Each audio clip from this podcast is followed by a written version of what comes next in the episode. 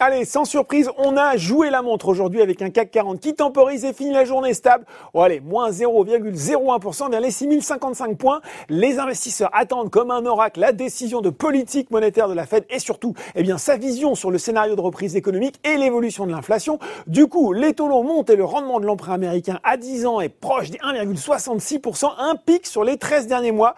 Outre-Atlantique, et eh bah, du coup, on a une évolution contrastée à 17h45 avec un Dow Jones qui lui grimpe de 0,2% vers les 32 900 points et des valeurs techno, et eh bah, ben, logiquement sous pression, un Nasdaq qui lui recule de 1,1% vers les 13 325 points. Allez, sur le marché français, eh bien c'est le secteur auto qui était à l'honneur aujourd'hui grâce notamment aux prévisions optimistes de l'allemand BMW, du coup Forcia, Renault, Valeo et Michelin roulaient donc en tête des hausses, que ce soit sur le SBF 120 ou sur le CAC 40. L'équipementier auto Forestia qui a par ailleurs annoncé la mise en œuvre d'un programme de rachat d'actions portant jusqu'à 2% de son capital et le lancement d'une obligation verte senior d'un montant de 4 400 millions d'euros.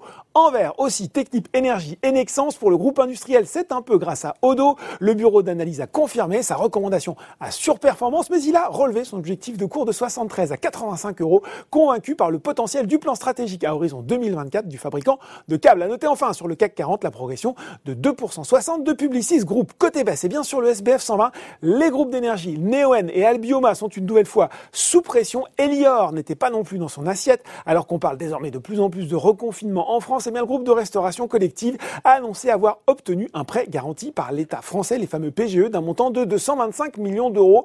On finit par Orpea qui a présenté des perspectives 2021 jugées décevantes par le marché, notamment une croissance de l'activité d'au moins 6% cette année, là où le consensus attendait un chiffre eh bien plus proche du 8%. Et puis on pourrait euh, terminer par les valeurs de la tech qui étaient également à la peine sur le CAC 40 avec notamment Worldline et Capgemini. Voilà, c'est tout pour ce soir. N'oubliez pas tout le reste de l'actu éco et finance et sur Boursorama.